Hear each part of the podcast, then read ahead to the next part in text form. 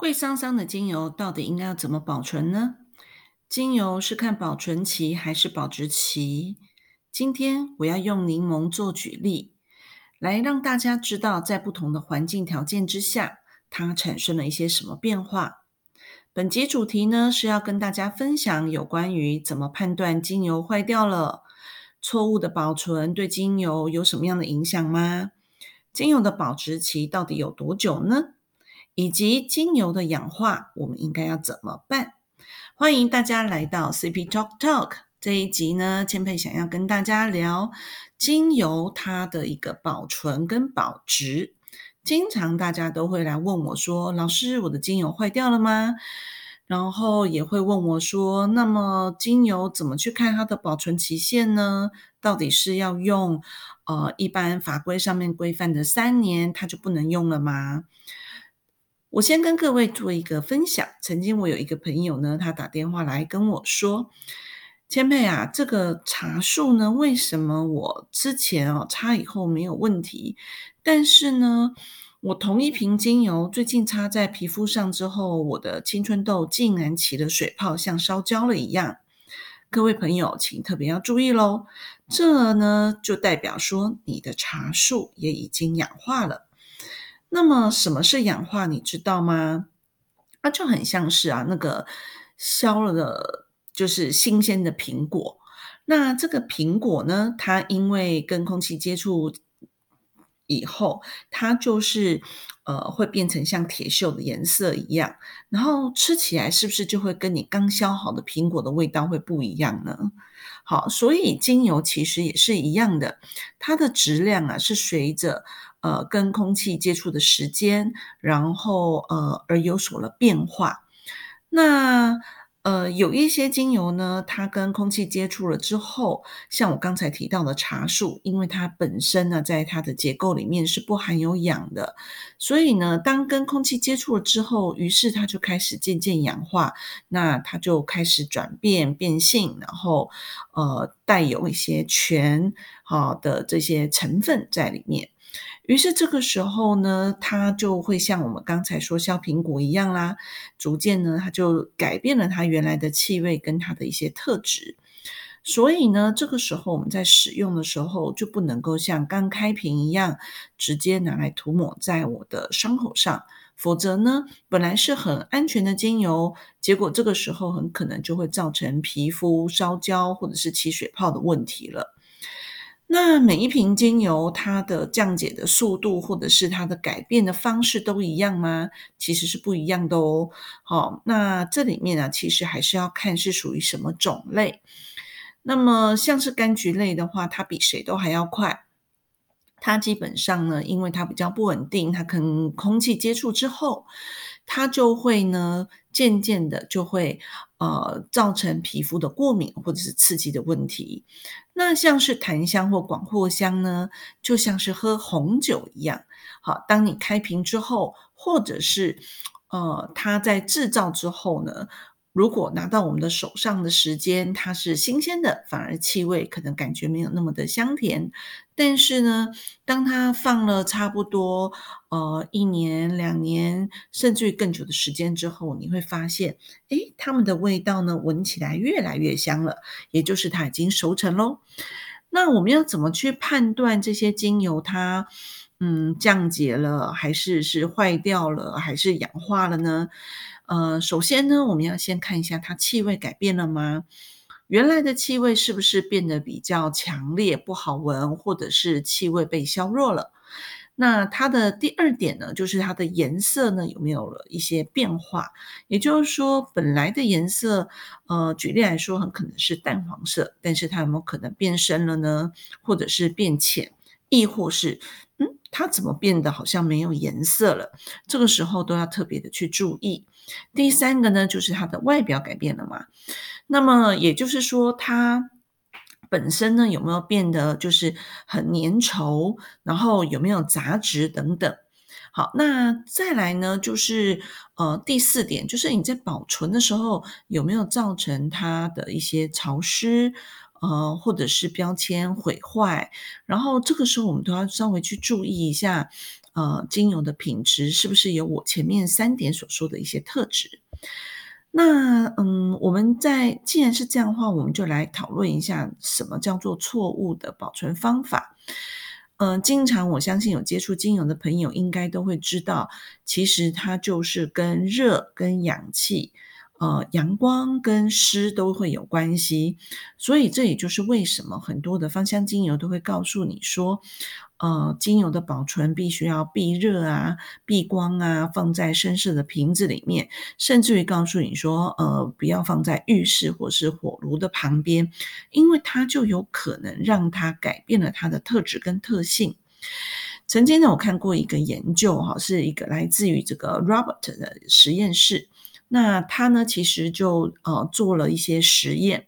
那么其中的一个实验呢，是针对柠檬。它呢，其实我们都知道，里面有一个非常重要的成分，就叫做柠檬烯。柠檬烯呢，事实上呢。它在不同的温度跟光线之下，他们做了一些实验。举例来说，他们放在五度跟呃这个二十五度的环境里面呢，他们就有了一些不同的变化了。像是五度的环境里面呢，他们就呃做了一年的实验，每个月呢开三分钟。原来呢，它里面柠檬烯的这个成分呢是占有百分之六十八点五的这个呃柠檬烯的成分啊，然后在一年后呢，它就降为剩下百分之六十六点一。那么在二十五度的环境之下呢，他们就做了另外一个实验，就是诶，我开每天呢，我就是每每天去开三分钟，然后原来呢是六十八点五的这个柠檬烯，一年之后竟然降解到百分之二十点一了呢。所以，我们从这里面就会发现了一件事情，就是原来像是柑橘类的精油，在不同的温度之下，其实它有可能会把它原来的活性就会呃流失掉了。所以呢，通常呃像是呃果香类的精油呢，在你开瓶之后，其实是可以放在低温之下去进行保存的，这样它就不会呢呃。就是它的降解的速度，或是氧化速度，其实就会降低了哈。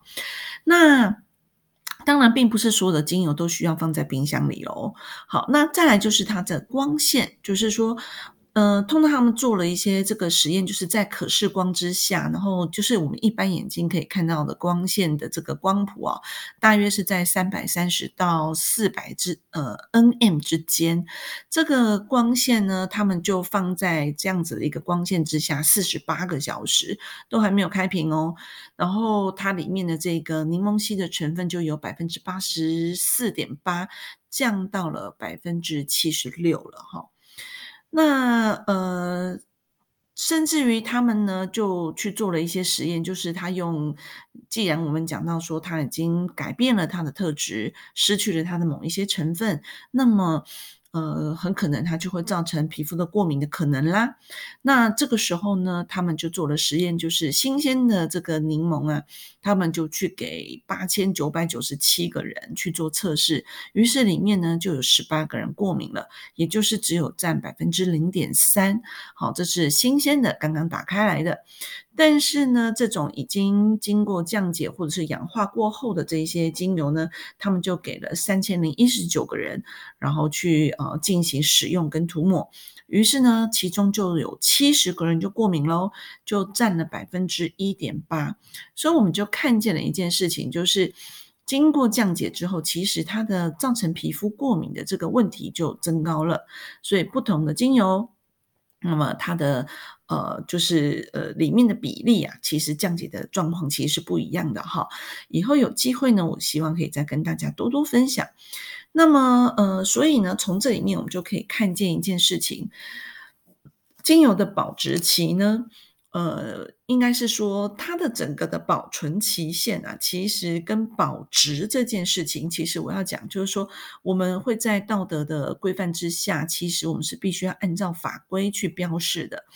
但是呢，事实上每一支精油它的这个保存期限跟它的保值期，其实我们听到了哈，应该是不一样的。最短就是我们刚刚说到的柑橘类，开瓶之后大约一年，它就会改变了。那么，呃，有一些精油呢，它其实是可以超过十年以上的，所以，呃，我们有的时候拿到的精油，也许你并不知道说它的制造日期或装瓶的日期是什么时候，但是起码我们可以知道，在这样的一个法规的保护之下，我们会知道在这三年当中，如果它都没有开瓶，起码它都还是可以保存它的这个呃稳定性，除非它放在呃具有一些光源、空气稳定度不高的，就是说稳定的状况不好的环境之下，呃，那么。那么精油的变质跟变性的几率就会比较高了哈。那呃，但是对于有一些像是我刚讲到檀香啦，好或者是广藿香这一类的精油呢，其实就比较幸运喽，因为你拿到它的时候呢，嗯，它这个时候其实可能已经刚刚好要熟成，或者是呃是 fresh，那你就可以放的晚一点，再把它打开来使用，你就会觉得它的气味其实是不一样的。好，那么既然讲到这些的话呢，我们就要知道说，大概哪一些精油呢，它们的一些保质期到底是多久呢？呃，其实他们就经过统计，大约六个月到一年的精油会是属于那种呃柑橘类的精油，好像是佛手柑啊、葡萄柚啊、甜橙这一类的。那么呃一到三年呢？就是黑胡椒、尤加利跟罗纹沙叶，好，以及茶树等等。那两至六年的呢，大约会是在呃罗勒、呃快乐鼠尾草以及薰衣草。那么三到七年呢，大约是丁香、意大利永久花、茉莉原精，好这一类型的精油。以及四到十五年的呢，就会是像德国洋甘菊。墨药、广藿香，还有檀香等等，大家记得喽。其实我刚提到了一个德国洋甘菊是四到十五年，那罗马洋甘菊呢，它不一样哦，它大约只有三到七年。好，好，那。既然它们有不同的保质期，那么，嗯，如果它真的氧化了，应该要怎么办？好，那请大家记得第一点，就是呢，如果它今天呃真的已经氧化了，那么呃，请记得它不适合拿来做熏香了，也就是不适合拿来做散香了哈，因为它容易造成我们的黏膜的刺激。第二件事情呢，就是可以加入百花，就是各种昂贵的花哈，可以加入在你的这个。呃，就是已经氧化的精油里面，它会让它呢多一点点的呃生命期哈。那同时呢，你就可以把它加在，就是调和了之后，你可以把它放在，比如说面纸啊、羊毛毡呐，或者是有一些外面卖一些木球，有没有？我们就把这个精油就滴在这些呃面纸或羊毛毡等等这上面，然后我们就把它丢在衣橱里面。放在你那个呃，就是厕所啊，或者是有的时候我们到了季节变换的时候，是不是会把呃衣服做一个交替？可能有一些会收起来，有一些会把它放在衣橱里面。那放起来的那一些呢？因为台湾比较潮湿嘛，所以呢就很容易让衣服变得比较可能有一点湿湿霉霉的味道，对吧？这个时候如果呢你多丢几颗呃羊毛毡啊，或者是木球在你厨房的衣衣服的这个呃箱子里面的时候，你的这个衣服啊，等下一次拿出来的时候就不会有这些味道喽。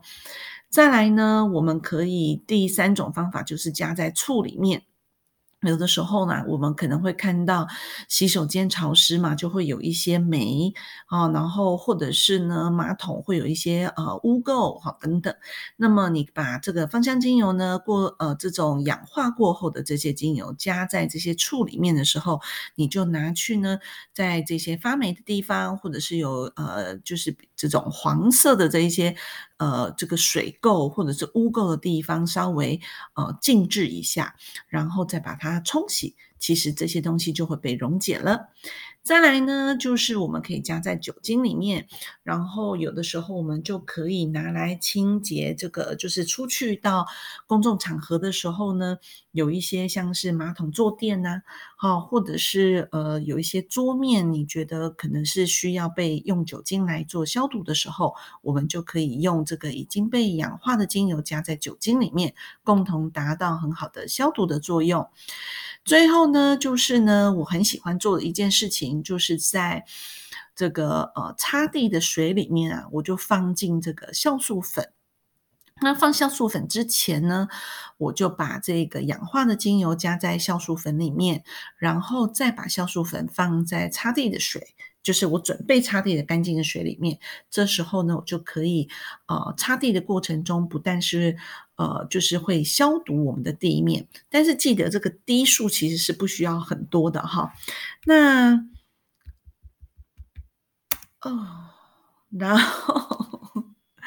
对不起，我哦了一下，是因为我刚才电脑呢失去了荧幕哈。那现在回来喽。再就是，如果你呃，就是我刚刚已经讲了几种方法了哈。好，那么今天呢的分享就到这里吧。哈，我已经告诉大家要去注意它的一些保质期以及它的使用。那如果真的已经过期了，使用的方法我也已经跟大家进行了一些简单的分享。如果你喜欢今天的节目内容呢，请分享给你身边的朋友，并且给予星级的评分哦。好，然后呃，星星越多，然后我的创造的能力跟我的那个级数就会越多哈。所以请大家给予一点鼓励。那么同时呢，也欢迎你在下方留言，将你想要听到的内容给予我反馈。那么我就会将我知道的跟大家进行分享。另外呢，因为这是我们的第一集，然后我们有个开台赠送，也就是呢，如果你写 email 给我，然后上面呢标题上写说我想索取芳香精油保值表，那么我就会送给你哦，这个各个不同精油，它们应该要呃可以保值的期间有多少？好那么，呃，你们在使用精油的时候就可以呃小心跟注意了。那么我会把这个我的 email 哈，呃是叫做 cptalktalk at gmail.com，那我也会留在下方，然后欢迎大家呢，呃可以写 email 给我哦。那么呃我就会把呃这个。保值表，然后寄送给大家了。好，那么呃，今天的分享就到这边，然后我们下一集再见喽，拜拜。